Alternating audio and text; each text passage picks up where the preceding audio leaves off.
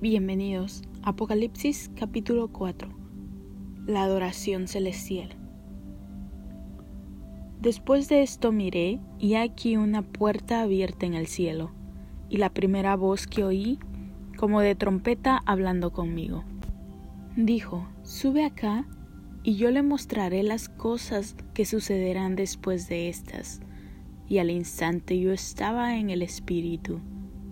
Y aquí, un trono establecido en el cielo y en el trono uno sentado. Y el aspecto del que estaba sentado era semejante a piedra de jaspe y de cornalina, y había alrededor del trono un arco iris semejante en aspecto a la esmeralda. Y alrededor del trono había veinticuatro tronos, y vi sentados en los tronos a veinticuatro ancianos vestidos de ropas blancas, con coronas de oro en sus cabezas. Y del trono salían relámpagos y truenos y voces, y delante del trono ardían siete lámparas de fuego, las cuales son las siete espíritus de Dios.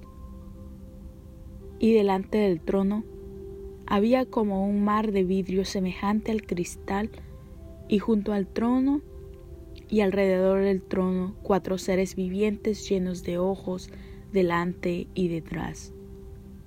El primer ser viviente era semejante a un león, el segundo era semejante a un becerro y el tercero tenía rostro como de hombre y el cuarto era semejante a un águila volando. Y los cuatro seres vivientes tenían cada uno seis alas y alrededor y por dentro estaban llenos de ojos y no cesaban día y noche de decir, Santo, Santo, Santo es el Señor Dios Todopoderoso, el que era, el que es y el que ha de venir.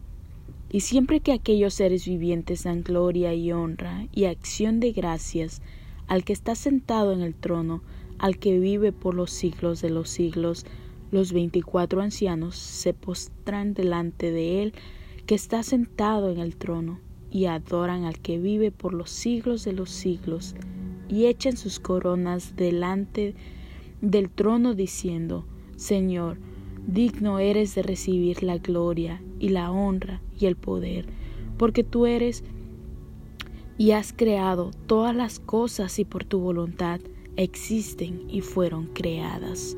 Palabra del Señor. Bendiciones mis hermanos, nos vemos en el siguiente blog de Caminando por Fe.